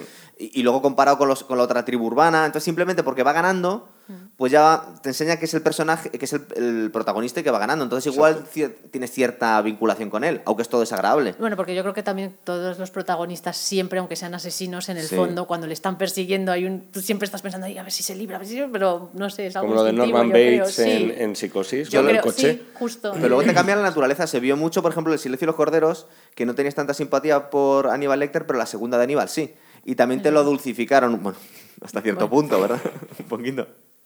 Sí, También porque Ray Liotta era muy No, desagradable. no, pero por eso es, es complicado en, en una película de, Claro, de cuando el aquellos... protagonista es un hijo de puta, el, el sentir ci- cierta simpatía para seguir la Muy película es difícil, complicada, ¿verdad? Muy difícil y todavía más en aquellos años. En aquellos años, ¿cuántas películas podía haber en el que de repente se supone que la víctima es un eh, violador y asesino confeso? Sí, es verdad. Y muy, muy poco, o sea, por no decir ninguna, en el cine comercial cero. Viene su oficial de la condicional, que hace una cara a Antonio- Es que este es muy cómico, muy ridículo. Sí. Y dice, bueno, ya estás fuera de mi alcance, ya no te puedo salvar. Viene como a hacer el... Digo, Se "Oye, empieza, esta eh, tontería a, a mí me encanta ahorrado". como dice las cosas medio riéndose o algo así, claro, el tío como riéndose de que, de que se ha cargado a la mujer. A mí esta parte de la comisaría creo que es la que marca ahí, mm, hay pues tú tienes toda esa trayectoria de violencia y aquí gira, da un vuelco Sí. para, para, para, para Alec, que ya deja de, de ser el líder para ser el... Bueno, es un Ahora la víctima él, ¿no? Eso es. Entonces, eh, la parte en la que él dice, conozco la ley.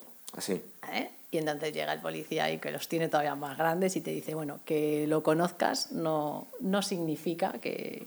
Sí. ¿no? Entonces le meten una paliza y le dejan ahí y, y le, meten, le tiran un escupitajo. A mí ¿Es verdad? ese primer plano del tío, con la cara ensangrentada y todo el gapo ahí, pa, plantado, y encima hace como con una media sonrisa. Sí. Sí, Para mí porque esa él en escena ningún momento se viene abajo. es Es, decir, brutal. él, él no cae en el victimismo en ninguna parte hubo, de la película. hubo que bueno, repetirla varias veces y el escupitajo es de verdad. Y Malcolm McDowell eso no le hizo ni puñetera gracia. Me imagino. Y sin embargo, ahí tiene esa media veces. sonrisa y ese escupitajo. Entonces es como Sí. una escena también que me parece muy, muy potente. Pero Sí. fijaros que el tío se va adaptando. Es decir, en ningún momento siente pena de- por él mismo o se siente una víctima, sí, sino que el ¿cómo tío se va no? adaptando todo el tiempo. No, no, el tío dice, jo, es que yo no soy tan malo, no soy tan malo, todo el rato. Rato, todo el rato lo está diciendo. Sí, pero, pero cuando lo se va adapta. narrando. Es decir, Sí, el tío, no, él el se tío adapta, de, de pero hecho él- se la va buscando como para intentar salirse. Pero claro. lo, lo gracioso de todo es que dices, como, ¿me estás de coña? Y dices, no, Sí. yo no soy tan malo. Este Tengo pobre, derechos. este pobre, este derechos. pobre. No, cuando va narrando, queridos amigos, este pobre. Y ¿Cómo que pobre? ¿Qué? Pobre mis. Sí, es un victimista, es un Que- Es victimista. que, que la voz en off es de él, además. no me queda... eh, es decir, él cuando... El propósito de redención que tiene, Yo creo que es por intentar salir antes. pero no lo, pero no lo reconoce. Lo No de lo que quiero dice. ser bueno y tal y no sé qué. No, o sea, no, no lo dice... O sea, no, no se sabe muy bien. No, pero, es que va pasando tiempo, porque le meten en la cárcel que es el 655-321. Que por Lo cierto, es, muchas veces. es una es muy gracioso que le, nombre. que le llamen así, además de cuando están teniendo una conversación más o menos como cariñosa y tal, que le llamen siempre por el número. Sí. Es una cosa muy tonta, pero es muy efectiva, es, es gracioso objetivamente. Cuando os decía que el tío no se derrumba, es que la primera escena en la que entra a la cárcel le están tratando fatal. No, ponte ahí en la línea, me das esto. Que aparte está siendo muy impertinente y Es casi le están volviendo larguísimo, loco. es sí. larguísimo el ingreso. Sí. Pero, pero que el tío, es el, tío no se, el tío no se viene abajo. Va haciendo caso y con toda la compostura del mundo. Por eso digo que el tío intenta aprovecharse de las situaciones. Se hace la víctima, pero yo no veo que se sienta víctima, sino que está intentando utilizar las cosas para salirse con la suya. Pero Mm. no, no le ves triste en ningún momento. No, pero tú sí estás viendo que él está siendo dominado por el sistema Sí. ya, que ha caído. Ha caído. verdad. Es como, ¿ves esta línea? Además, es que me recuerda. Lo de la línea, Veo sí, mucho sí. top secret en esta escena. Es totalmente top secret. Y van dando los soldados y pienso que van a salir las botas así volando. Y el tío es como, ¿has sido homosexual o eres. No, ¿fuiste o has sido alguna vez homosexual? Y otro, no. Y le ponen así, pum, con el culo en pompa, la linterna, es todo tan. Sí. Dios, y es muy larga, efectivamente. Pero que no se escena, queja. Pero Él- es él- ridículo. él con una sonrisa Pero en la cara. Se queja, es- como, vale. Le estás vejando, o sea, es un tío que está totalmente. Cuando le ponen con el culo en pompa, le preguntan por todo eso, de- detrás de la línea, y como, dame tus pertenencias, y luego coge con el sobre ahí, estas son, esto es lo que vales, ¿no? O sea, toda esta mierda que tenías en tus bolsillos. ¿Ese es el carcelero este tan estirado desde el principio? Que, le, que le acompaña a toda la estancia. Eh, es el Sí. mismo que le coge las cosas, ¿verdad? El que, bigotito. el que es como una especie de Führer, ¿no? Sí, es una especie de mini, mini Sí, que también tiene, también tiene unos puntos maravillosos. Brutal. En un momento dado, cuando va a hablarle al director de ¡Cierra la boca, cerdo asqueroso! en un segundo, tío. detrás de la línea, no sé Sí, qué, no te sí, digas, sí, sí. Pues fijar- contesta. fijaros no, cómo el no tío- lo leas, firma. Exacto. El tío intenta aprovecharse todo el tiempo para... Sí, para- lo de que se apunte al, Se ap- al coro y tal, y de repente como que empieza a descubrir lo que es la, la- cosas de la religión que le Claro. encantan.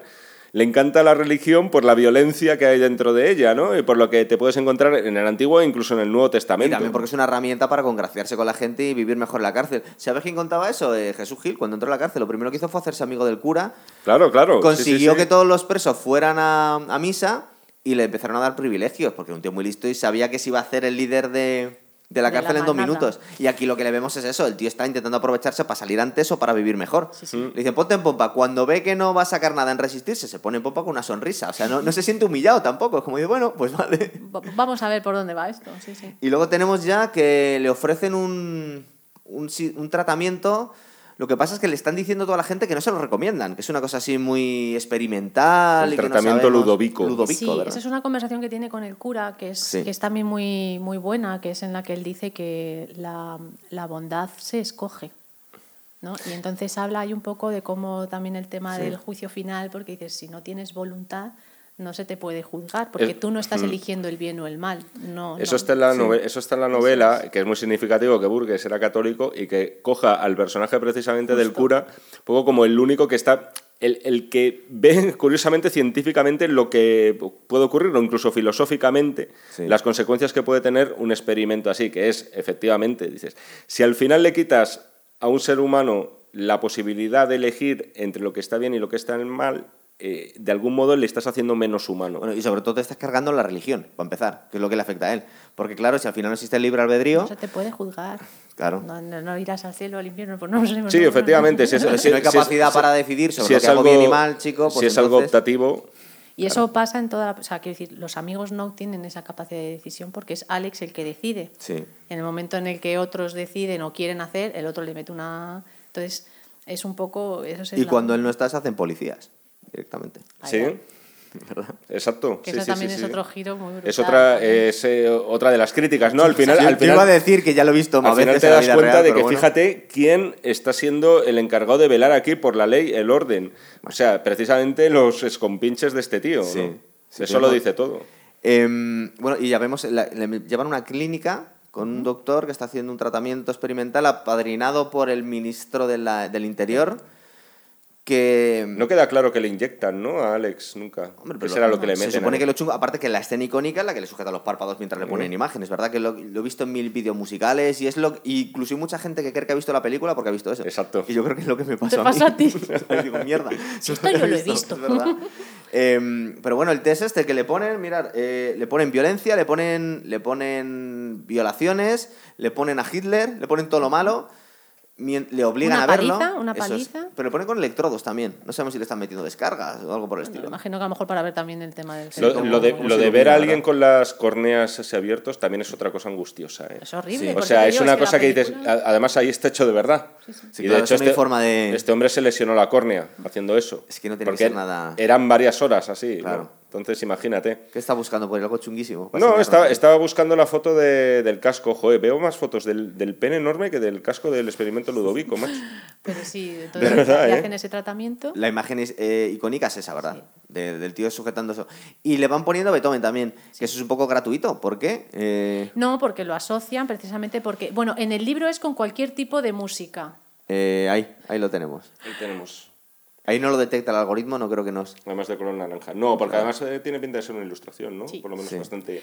Entonces le ponen, en el libro creo que es eh, reaccio- para reaccionar ante cualquier tipo de música, ¿no? Pero en la película es porque Beethoven es su favorito. Ah, qué putada, que Entonces, quiten cualquier siempre- música, ¿no? O sea, no tiene mucho Entonces, sentido. en, el, en, el, en la película al final es Beethoven y, y es por eso te decía, la Claro. escena es la del Es- de los poetas muertos y ya no puedo verla. Es por el hecho de, de meter Beethoven en una imagen violenta. Para que así Pero no, no me acuerdo cuál era, cuál era la imagen violenta en concreto que Eh, a él creo le que era Hitler en ese momento. Es Eran que, bombardeos de la Segunda en- Guerra En Mundial. realidad son tres escenas, yo creo la que vemos, que la primera es una paliza y él empieza como que guay, está aparece ahí. Pero luego se le tú. empieza a hacer incómodo. Luego es una violación, Exacto. luego son las escenas de guerra y Luego luego, ya, ya no sale más. sí. Entonces luego ya se lo empiezan a poner y el otro empieza como a panicar y dice, what? ¿Por qué? No, Porque no". están intentando hacer como el perro de Pavlov. Es decir, es un experimento muy. una Mm. ciencia muy chusca. Es decir, como que van- quieren asociar ciertas cosas a una sensación desagradable. Entonces, al final, pues, que, se, eh, que se vaya exacerbando hasta que al final al tío se le haga imposible so- eh, soportar esa, esa violencia. Y ahí te vas un poco al tema ético, en el que si un psicópata no tiene empatía y aparte estás asociado a cierto sadismo, la única forma de que ese tío deje de hacer lo que hace es que se le haga desagradable, porque no entiende la moralidad de lo mismo. El problema aquí es que él pierde la voluntad de, o sea, él no puede agredir, no puede ser violento, pero tampoco puede defenderse. Eso es. Porque en el momento en el que a él le viene el nervio cuando le van a atacar, Sí. le da la náusea, vomita y se encuentra fatal. Entonces le has dejado, es un pelele, es un pelele Sí. en mitad del mundo, o sea, es un, es un ser indefenso Porque eso, no- completamente. eso nos llevaría que eh, en algún momento dado el uso de la violencia puede tener un fin preventivo. Por ejemplo, si estás viendo que están maltratando a una mujer. La defensa Es propia. Si es eres que- como Alex, Alex no va a hacer absolutamente No, nada se contra va a eso. apuntar. Pero es que seguramente, tampoco claro. puede No, bueno, tampoco, no haría nada. No haría nada por el hecho de que ya está pero es que- castrado. ya, Eso, pero es que porque- cuando a él le van a agredir, los viejos de cuando luego ve al Sí. viejo y le agreden, están él no puede defenderse. Simplemente cuando está en casa con los padres, se pone ya nervioso, se cabrea, ya es que no te puedes ni cabrear. Bueno, es verdad que es porque él es violento, pero se le genera ya incluso cuando, joder, y es una reacción entre comillas, digo normal, cuando ves que te han sustituido por otro Claro. pavo y te has quedado sin casa. y Es, sin es el efecto secundario a intentar tener controlado a un psicópata, por ejemplo.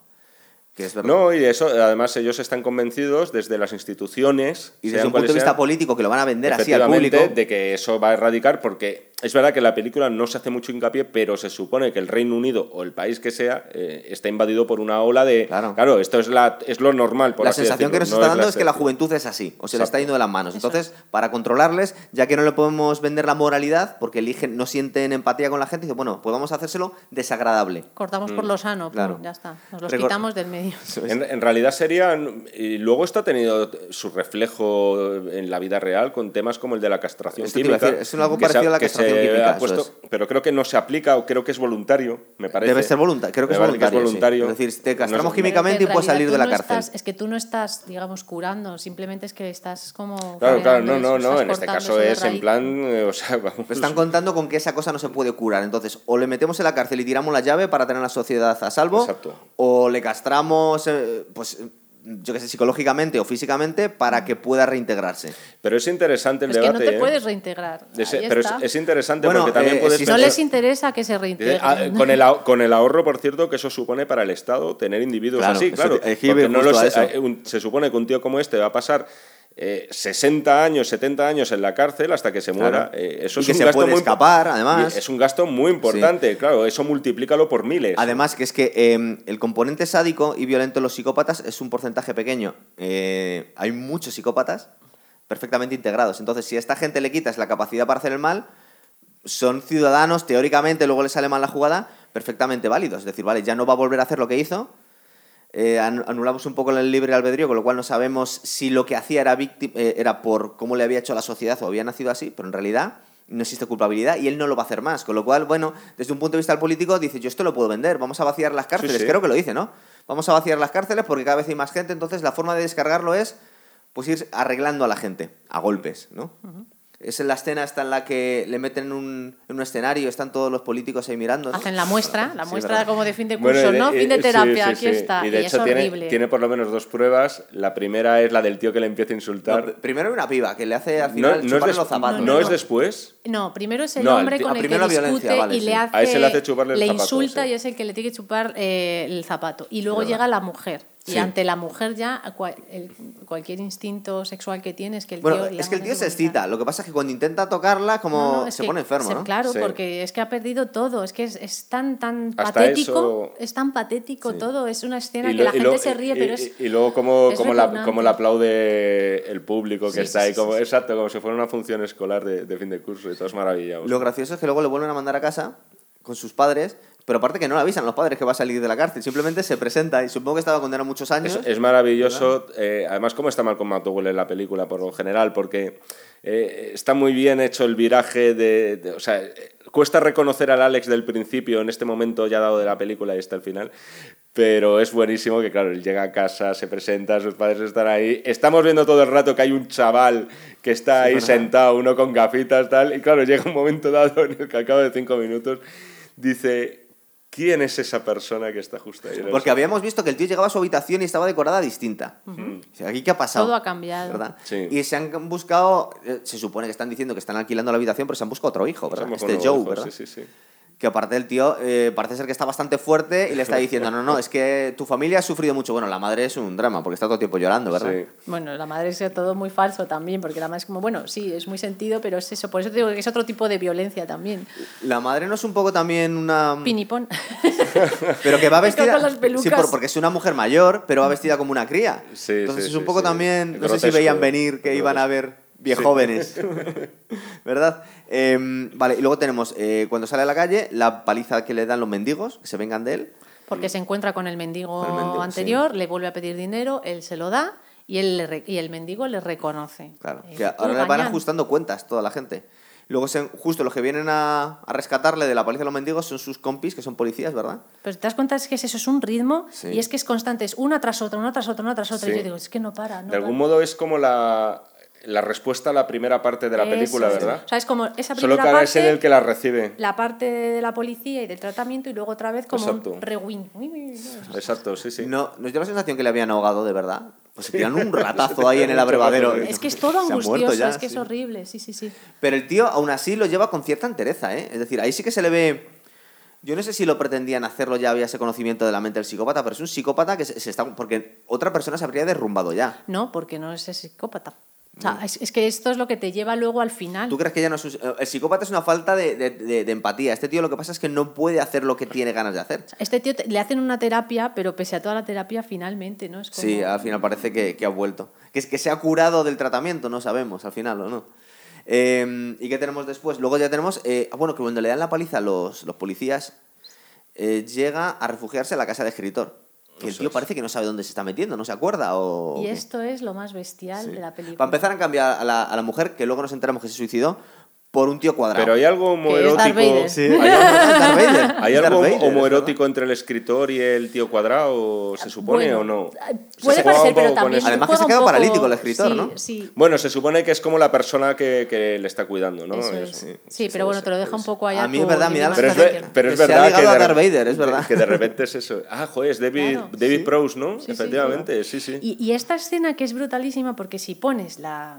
Bueno, esto ya lo sabrás todo el mundo, pero lo te voy a, voy a decir. Está en el libro de Jaime. La, la escena la- primera, cuando sale el escritor y se gira porque oye el timbre, el escritor está así y se gira. Y hay un traveling, chu, chu, chu. Cuando vuelve a pasar esta misma, es la misma escena. Y si tú las pones así en paralelo, en línea temporal, ahí. Es la misma escena, el tío está en el mismo sitio, con la máquina de escribir roja, la otra es azul, y vuelve a pasar exactamente lo mismo. Y es la mujer yendo al pasillo a la puerta, Sí. y en este caso el Darth Va Vader, que está ahí sentado. Pero va con la bata, eh, es puesta. exactamente la misma. Sí. Y, esa, cambia, el, mismos y cambia el color de la máquina de Es escribir. Pero de- debe estar liado con el escritor porque lleva la bata del escritor. Esa bata tan fea. Nos has dado la clave, entonces. Que No profundice tanto Es curioso, escritor- de, de la paliza que le han dado, no solo le han dejado paralítico, sino que le han hecho gay, además. Y no, y no os recuerda a James Caan en Misery, tío. Te lo Sí, juro. poco, Cuando sí. le veis sentado, veo a James Caan en Misery. Sí, Es- sí, sí, es sí. Pero aquí es todo súper histrónico porque le acogen, le intentan cuidar, pero el tío, más allá de que dentro de un rato se va a acordar de. Al, al tío solo se le ocurre cantar Singing in the Rain cuando está en la bañera, pero tiene un comportamiento muy extraño. Es decir, el tío se ha quedado tocado o es que ya era así. Era un tío muy. El muy escritor, el escritor dices. ¿verdad? No sabemos de qué va mucho. Es o que sea, en la otra escena sí. no le da tiempo porque le meten una paliza y violan a su mujer. No sabemos cómo Claro, es. igual era raro ya el Igual ya era raro. Toda la parte cuando le está sirviendo vino y además que, que es que es una parte también que Así dice, que le obliga a tomar. Pero ahí ya, ya lo había oído. Entonces le, le intenta como "More emborrachar. ¿no? wine", y tal, gritando casi mientras Sí, le está es sirviendo. muy ¿no? teatral Es muy, es- eh, pero es verdad que entronca. Es un poco Monty Python también en, de, de aquellos años, ¿Es de, finales, de principios de los años 70. ¿eh?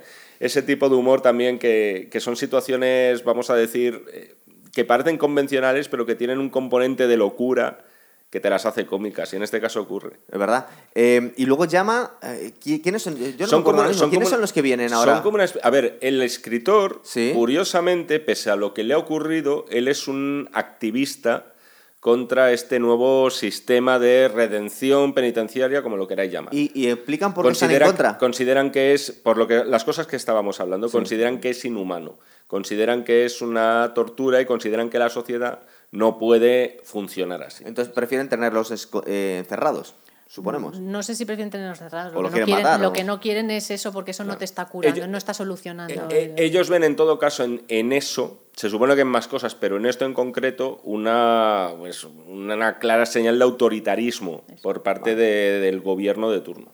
Sí. Entonces eh, deciden jugársela al, al ministro Interior, que es el que está utilizando esto políticamente, ¿no? Eso decir, es. La cosa es que ellos quieren como utilizarle a Alex como prueba de, De que no funciona de que no funciona eso y de que es algo... Pero es más bien de, de que lo ven como una tortura, de que es algo Sí. inhumano. Claro, como lo ven como una tortura, lo que van a hacer es torturarle. Eso es. Y Sí. entonces le ponen otra vez. la Sí, lo- ponen- luego lo- cierran en el ático y le, ponen cierran- Beethoven a toda cierran leche, eso ¿no? en una y es cuando guardilla el y le- se quiere suicidar. Exacto. Se suicida, pero se suicida mal y queda un Se poco... Poco y Queda mal. un poco cómicamente, ¿no? ¿Verdad? Que se ahí con muchas escayolas, se parece un dibujo animado casi. Exacto. Y está en la planta del hotel, separado de la prensa, en una planta entera, y va el ministro de Interior a visitarle. ¿Verdad? Y dice, vamos a ser amiguitos. Sí. ¿eh? Qué, Las- qué las buena planas. también la eh, también otra secuencia que es súper cómica, que mientras le está dando de comer. Esa es Así es buenísima. verdad. esa que-. Yo me imaginaba, digo, no le va a dar de comer. que va. Ca- cada vez que va abriendo la boca el otro y hace... Justo. Así todo el Pero, pero ahí no ves también como otra lucha esta de, de poder, que si- Alex se sigue pensando, tengo todo aquí, con- Sí. porque me está dando de comer el ministro del Interior, pero Alex está siendo manipulado también constantemente, mm, va a ser Sí. la intención del... Como vamos a ser amiguitos, ¿eh? nos vamos a hacer la foto y aquí no ha pasado nada. Estoy intentando y- recordar, luego le viene la prensa con unos altavoces con música clásica que le han regalado, Sí, ¿verdad? Porque Sí. como él ya se ha curado, que ha llegado la psiquiatra, ¿no? Dice que soy psiquiatra. Y digo, "Joder, Ah, bueno, cuando le está mostrando los, ¿no? los dibujos Le hacen estos. para ver si Claro, efectivamente pero- se ha revertido dicen- la terapia. Pero se ha O sea, curado no, de no qué? no sé si se ha, se ha curado de, Se ha de la terapia que le han la terapia, metido. pero no de, de ser un hijo de puta, claro, eso sigue claro. Él vuelve a ser lo que era. Claro. Entonces ahí yo, eh, yo he hecho una asociación muy rara. Me estaba acordando de alguien voló sobre el nido del cuco. De un tratamiento Sí, psiquiátrico que pero sale mal. Perfectamente. Es que quizá una de las inspiraciones para el tratamiento ludovico son los tratamientos estos bastante inhumanos de los sanatorios mentales Sí. de aquellos años, es verdad. Pero en Alguien ponlo sobre el niño del cuco. Ojito, que, que también, claro, es que esto nos, nos lo cuentan de pasada en la película, pero Sí. en Alguien voló sobre el cuco, el personaje de Jack Nicholson estaba ahí, entre otras cosas, también por violador, ¿eh? Sí, pero, pero estaba sano mentalmente y se vuelve loco. Bueno, Bueno, eso te- estaba más o menos. mentalmente. No Es- está- Estaba mejor que termina, vamos. No, pero está claro, hombre, es que al final prácticamente lo que hacen es le, lobotomizarle. le hace una lobotomía. No, no, no tanto, porque no pueden hacerlo, lo que hacían Sí, era... pero era- le hacen así. pero le, le, le fríen a terapia eléctrica, yo A mí creo. sí. No sé si le llegan a... eh, Sí, sí, le dejan así colgadísimo. Tanto entrar quirúrgicamente y poderle... Eso es trepanación, me parece que se llama. es una diferencia eso entre la trepanación y Eso la. era lo que hacían los egipcios. Sí, es para, para el cáncer a lo bestia, me parece que metían una cuchara. Y bueno, no sé qué hacen, sí, pero sí, exactamente eso- es que, bueno, le, le dejan como un vegetal casi. Sí, exacto, sí, sí, sí. Eh, este, que le dejan peor. Y a, y a Alex lo que le hacen es le quitan el freno. Le habían puesto un freno al psicópata y ahora es de la hostia que se ha pegado. No, no ¿Se queda, le vuelve no- a quitar no queda exactamente claro en qué estado se encuentra Alex ya de, lo, de todo lo suyo. Vale, pero no Pero lo- yo creo que lo que no queda claro es cómo se revierte esa terapia, si es por la leche que se da. Sí, el golpe de la cabeza. Exacto. Porque cuando, después de ese golpe en el hospital realmente no parece aparentemente que le hayan sometido Pero nos a da nada, esa ni que sensación le a hayan todos. inyectado nada. ¿Verdad? Sí, pero nos da la sensación a todos que por la cara que pone o por lo que nos está transmitiendo la peli parece que, se- que ahora puede volver a hacer de las suyas. Porque él escucha a la enfermera con el médico eh, echando un polvo entre cortinas Ostras, es verdad, y a él verdad. no le da náusea ni le da nada. Y ahí tú ya Es estás verdad. viendo que el tema de, ¿no? Es como, me habéis metido esta escena aquí ahí, sí. gratuita. Pero mm, lo que ocurría es que lo que estaban intentando es que fuera desagradable para él ejercer la violencia para conseguir el sexo y lo que consiguen es que cualquier sexo le dé, le dé asco. Todo le da, todo. Todo Claro. tipo de violencia, todo tipo de agresión, todo tipo de mínimamente ya Claro. le da náusea y le da, lo pasa fatal y no es insufrible. En lo que se supone que es, en lo que es la novela, al final lo que te vienen a decir, eh, se omitió el capítulo 21, es decir, la adaptación es perfecta menos el último capítulo, Sí. que es el 21. ¿Y qué pasa ahí? Cuenta. ¿Qué ocurrió? No, eh, se omitió, la excusa de Kubrick es que en Estados Unidos se emitió sin el capítulo 21 Y el- y, en, y en el Reino Unido sí que se emitió con el capítulo 21. Es una, el capítulo 21 es, una, es un... La ¿cómo se. Cómo se dice? Un epílogo, más Sí. bien, como ya pasa el tiempo, es decir, el 20 acaba como lo vemos y en el 21 es él ya eh, con la Happy mayoría de edad, se supone, sí, sí, que de repente empieza a ver la, ve una foto de un niño pequeño y se emociona y dice, ya va siendo el momento de que sea padre y tal, no sé qué. Ah, va a ser padre. Entonces es lo que quiere hacer, quiere formar ya una familia. De hecho, el, que sea el capítulo 21, según contaba Burgess, tiene eh, también el simbolismo de que el 21 por aquel entonces era la mayoría de edad.